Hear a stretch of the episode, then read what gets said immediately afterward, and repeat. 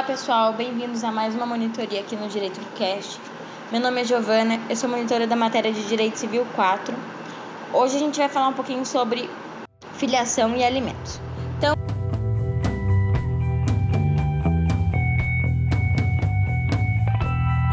então é a relação existente entre pais e filhos que implica em direitos e obrigações. Não necessariamente o filho ele nasce da relação sexual dos pais. Ele pode nascer de inseminação ou de um vínculo afetivo, como adoção, por exemplo. A reprodução assistida existem duas formas: a inseminação artificial e a fertilização in vitro. Ambas as formas acontecem quando os pais não conseguem gerar naturalmente seu filho. E o Código Civil cuida de ambos os institutos. Na inseminação artificial, a célula masculina é colocada no corpo da mulher e a inseminação se dá dentro da mulher. A inseminação artificial pode ser homóloga, que é feita com material genético do próprio marido e da mãe, ou heteróloga, que é feita com espermatozoide de outro homem diferente do marido. Já a fertilização in vitro, a fecundação ela ocorre fora do corpo da mulher, em um laboratório, e a célula já fecundada ela é introduzida no corpo da mulher. Classificação didática da relação de filiação pode ser matrimonial ou extramatrimonial. O que, que significa isso? Matrimonial, a filiação que advém do casamento, e extramatrimonial é o filho que vem de fora do casamento. Mas ambos os filhos, tanto matrimoniais como extramatrimoniais, têm os mesmos direitos. Então vamos falar um pouquinho sobre a filiação matrimonial. Nesse caso, o filho ele tem a presunção de paternidade. Como eu disse, a filiação matrimonial é aquela que advém do casamento. Não se equipara à união estável. Então, se a mulher ela casa e dá à luz dentro do casamento, normalmente presume-se que aquele filho é do marido dela. Só o marido dela pode contestar essa relação de filiação. A filiação, ela não pode ser provada diretamente. Tem algumas formas de presunções. Presunção de absoluta para terceiros, só o pai pode contestar essa relação de filiação e ela é relativa para os interessados. Por exemplo, um outro pai, um outro cara que acredita ser pai daquele filho. Depois de provado que o marido não é filho, é pai da criança, a pessoa interessada pode tentar comprovar ser pai, pai daquela criança. Bom, a presunção de paternidade, como eu disse, é relativa, mas pode ser provado ao contrário. É, a negatória de paternidade é uma ação em que o pai é, ele tem o marido, desculpa, ele tem a legitimidade para propor e para realmente provar se aquele filho é dele ou não. A paternidade ela só pode ser contestada por meio de ação judicial e o pai, no caso o marido, tem que fazer prova das circunstâncias é, do porquê ele não é pai daquela criança. Então, por exemplo, o adultério é uma das circunstâncias que pode ser prova de que ele não é pai da, daquela criança. O adultério. Se houve adultério, já achava fisicamente, é, já estava é, fisicamente impossibilitado de coabitar com a mulher. Nos primeiros 180 ou mais de 300 dias depois do nascimento do filho, que é o tempo, é, né, que prova-se que eles não estavam juntos. Sem a doação de sêmen, quando a mulher se submete a uma inseminação, mas o marido não doou o sêmen, nem autorizou que ela fizesse a inseminação heteróloga com a impotência, não que ele é, é não a impotência para o coito, e sim para gerar filhos. Se ele provar que ele não pode ter filhos, a presunção cai por terra. E no caso do adultério confessado. Mas é, se esse marido, esse pai, ele tem um convívio com essa criança por algum tempo, o fato dele afastar a paternidade não quer dizer que vai conseguir o afastamento total daquela criança porque ele teve um conviven uma convivência. E ele pode até não ser o pai biológico, mas ele criou um vínculo, sendo um vínculo socioafetivo. Como eu disse acima, as relações de filiação não vêm geralmente do sexo, da relação sexual entre o pai e a mãe. Pode ser uma relação civil no caso da, é, da relação socioafetiva a negatório de maternidade. É um pouco mais difícil porque o nome da mulher ela já sai na certidão da criança, né? O documento que o cartório vai registrar. Então, a princípio, ninguém pode levantar estado ao contrário do que está no registro, a menos que essa mulher consiga provar que, por exemplo, houve trocas de bebês na maternidade, que o material genético não é dela, que ela não deu à luz a nenhum filho, algo desse tipo. Fi é, prova da condição de filho. O filho faz prova que ele é filho de alguém, então alguém precisa ser pai e mãe daquela criança. A certidão de nascimento é um tipo de prova. E é importante que aquele filho seja reconhecido pelos pais, porque os filhos eles têm direitos a nome, a residência, a guarda, enfim. Agora a gente vai falar sobre a filiação não matrimonial. São aquelas relações extramatrimoniais de fora do casamento. Podem ser classificados em filhos naturais, filho de pais entre os quais não havia nenhum impedimento no momento da concepção, ou espuros, filhos de pais impedidos para casar. Por exemplo, espuros adulterinos, filhos de pais que um dos pais era casado com outra pessoa. Ele é impedido em razão do casamento. A adulterinidade ela pode ser bilateral ou unilateral, a matre ou a pátria. Ou espuros incestuosos também, né? Entre irmãos. É, na verdade, incestuoso é quando o impedimento ele resulta de um parentesco de qualquer espécie, não precisa ser entre irmãos questão de reconhecimento do filho. Então, o reconhecimento é o ato que o pai ou a mãe declara a filiação do filho havido fora do casamento, seja ele natural, incestuoso ou adulterino. Natural é uma relação extramatrimonial, não existe matrimônio, mas os, os pais não são impedidos para casar. Incestuoso é uma relação que não é matrimonial porque tem impedimento de parentesco, ou adulterino tem impedimento porque o pai ou a mãe já é casado com outra pessoa.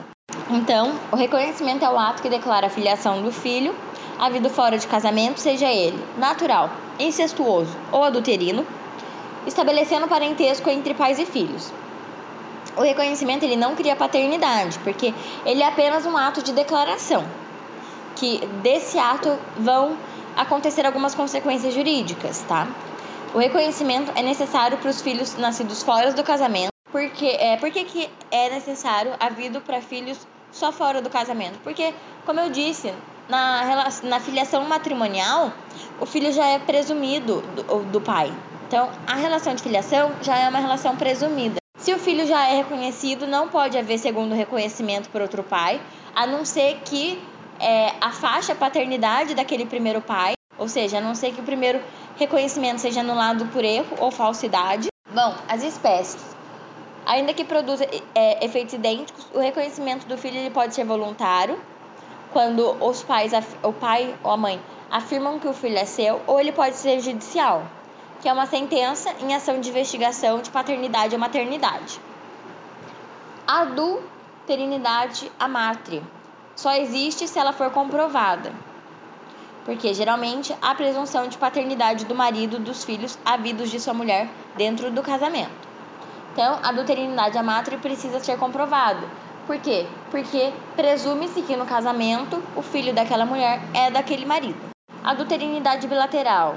Os, bilatera os bilateralmente adulterinos, o que, que significa? Ambos é, traem são tratados como adulterinos na mátria, precisa ser comprovado. O direito ao reconhecimento, então, todos os filhos extramatrimoniais podem ser reconhecidos. Esse reconhecimento ele pode ser anterior ao nascimento ou depois da morte, se esse filho deixar descendentes, pouco importa. E o reconhecimento ele é importante porque ele é um direito personalíssimo, indisponível e imprescritível daquela pessoa, tá? Então, é muito importante que o filho seja reconhecido pelo pai. Vamos falar então agora sobre os modos de reconhecimento de filho. O reconhecimento voluntário, como eu disse, o pai ou a mãe, ou os dois, revelam a vontade espontânea a filiação daquela criança, ou daquela pessoa, daquele filho. É um ato unilateral. O registro ele pode ser feito em momentos diversos pelo pai ou pela mãe, mas estando é, feito apenas no nome de um dos genitores. Se o outro quiser fazer o reconhecimento, precisa da concordância, da anuência daquele que já registrou antes o filho, tá? Não vai ser feito um novo registro. O registro já existente ele vai ser averbado. É, a averbação vai ser feita no anteriormente existente. E o reconhecimento judicial, que é aquele feito em sentença, em ação pessoal do filho, que é o reconhecimento é, resulta de uma sentença proferida pelo juiz em uma ação. Essa ação tem caráter pessoal. Os herdeiros do filho, eles podem também dar continua, é, continuidade a ela se aquele filho já faleceu. E hoje em dia existe a ação chamada ação avoenga. O que, que é isso? É aquela movida pelo neto em face do avô, com o mesmo objetivo de ser reconhecido aquela filiação, aquele parentesco, tá? Bom, a investigação de paternidade é uma ação que pode ser ajuizada contra qualquer um dos pais ou contra os dois e pode ser contestada por quem tenha interesse econômico ou moral na situação. Os efeitos da sentença: a sentença tem eficácia erga omnes. Essa decisão produz efeitos semelhantes ao de reconhecimento e deve ser averbada no registro competente. As consequências do reconhecimento do filho. Os efeitos são ex tunc, ou seja, os efeitos produzidos pelo reconhecimento voluntário ou involuntário geram efeitos ex tunc. Esse efeito ele retroage à data do nascimento do filho ou da concepção. Agora a gente vai falar um pouquinho sobre a relação dos alimentos, a questão dos alimentos. Os alimentos, é, o doutrinador Orlando Gomes define como a prestação para a satisfação das necessidades vitais de quem não pode provê-las por, por si. Os alimentos, neles estão incluídos alimentação, vestuário, habitamento, tratamento médico, educação, lazer, enfim, despesas, qualquer tipo de despesa que aquela pessoa não consiga se não consiga prover para si. Então, os alimentos são devidos em razão da existência da relação de parentesco. Então, um parente fornece alimentos a outro, de que necessita para sobreviver, se este parente não tem condição de prover para si mesmo. Então, os alimentos eles estão garantidos pelo artigo 1694 do Código Civil e pelo Estatuto das Famílias, que é o pagamento também da denominada pensão alimentícia ao filho até 24 anos que esteja cursando faculdade. Bom, os pressupostos essenciais, então, para a situação de alimento. Estão nos artigos 1695 e 1694, parágrafo 1. Eles são: o primeiro, o casamento, o companheirismo ou parentesco. A existência de relação de companheirismo ou de casamento ou de parentesco entre o alimentante e alimentado. Não são todos os parentes que têm dever de alimentar, mas os ascendentes, descendentes, adultos, irmãos germanos ou unilaterais e os ex-cônjuges e ex-companheiros no caso da união estável. Então, por exemplo, os ascendentes é, têm um dever de alimentos para os seus descendentes, ou um irmão tem um dever de alimentos para o outro, mas apenas em caso que comprove que essa pessoa ela não consegue prover para si sozinha, tá? Apenas nesse caso. O segundo pressuposto, a necessidade do alimentando. Não tem condição de prover a sua própria subsistência. Ele não possui bens, ou ele está doente, ou ele está falido, ou ele está velho, ou ele é uma criança. Ele não tem condição de prover para si, então ele precisa que ou aquela pessoa que teve uma relação de casamento, de companheirismo ou de parentesco com ele é, venha a prover esse alimento para ele. E o, ter, o terceiro, possibilidade econômica do alimentante. Então, só será devedor da obrigação se ele tem a possibilidade econômica de satisfazer essa atividade, né? E a proporcionalidade é a relação da necessidade e possibilidade. Então tem que levar em consideração o binômio necessidade e possibilidade. O alimentante tem a, a possibilidade de prover e o alimentado realmente tem a necessidade de receber os alimentos? É isso. A natureza jurídica, então, é um direito patrimonial com finalidade pessoal. Existem algumas discussões acerca de ser ou não é, um direito patrimonial e é, é uma discussão sobre isso. Entende que se trata de um direito com conteúdo patrimonial, tá? E tem natureza declaratória, ou seja, é imprescritível. As características do direito a alimento. É um direito personalíssimo, é personalíssimo. A sua titularidade, ela não se transmite, porque é a tutela da integralidade física de alguém. Transmissível pode ser exigido dos herdeiros do devedor, se, se ele falecer, até o limite da herança. Ou seja, o, a pessoa X deve alimentos para Y. X, que é o alimentante, faleceu. Os herdeiros de X podem pagar essa, esse, essa pensa alimentícia para Y, desde que é, estejam os limites da herança. Mas, se o que falece é o alimentado, o direito não transmite. Incessível, o direito não pode ser cedido. Irrenunciável, ainda que deixe de exercer esse direito, ele não pode renunciar ao direito dos alimentos, tá? Ele pode renunciar ao exercício, ao exercício, mas não ao direito. Imprescritível.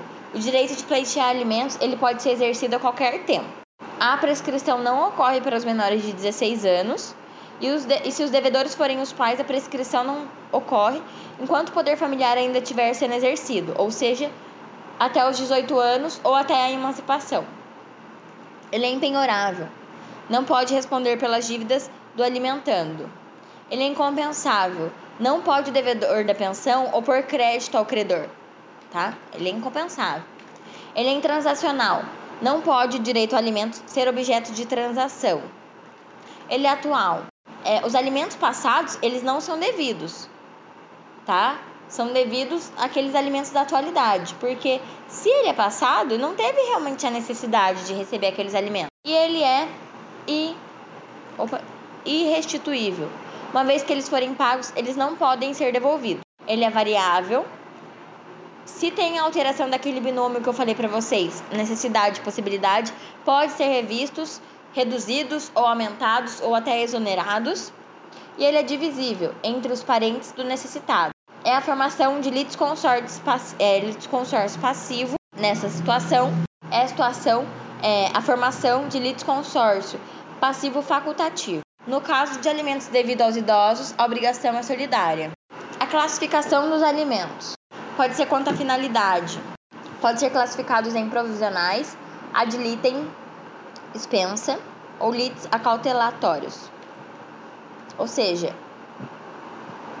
podem ser concedidos concomitantemente ou antes das ações de divórcio. Nulidade, anulação de casamento e alimentos.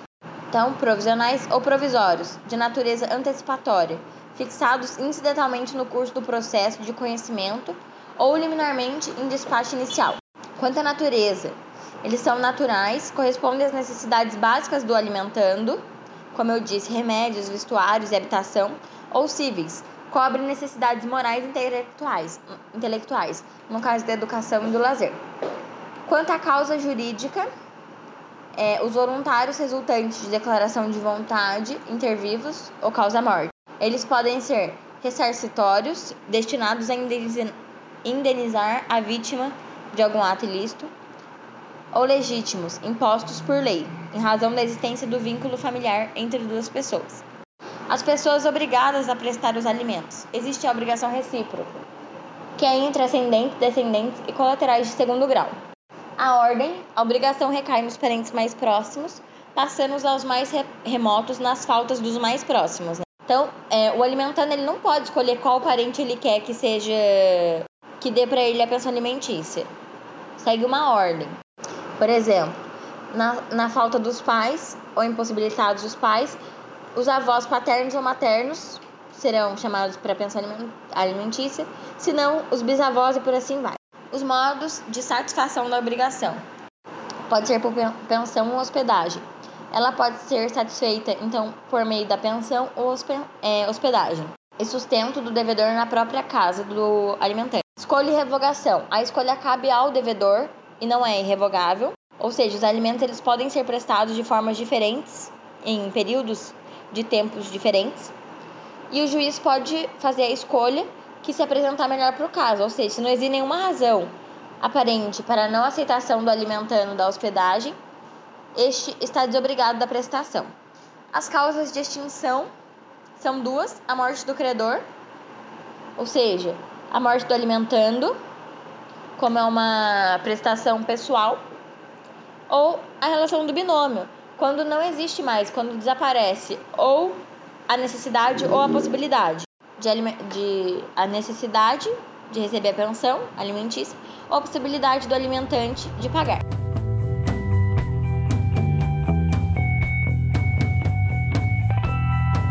Bom, pessoal, a nossa monitoria de hoje foi isso. Espero que vocês tenham gostado. Qualquer dúvida, eu estou à disposição. Desejo a vocês um bom estudo.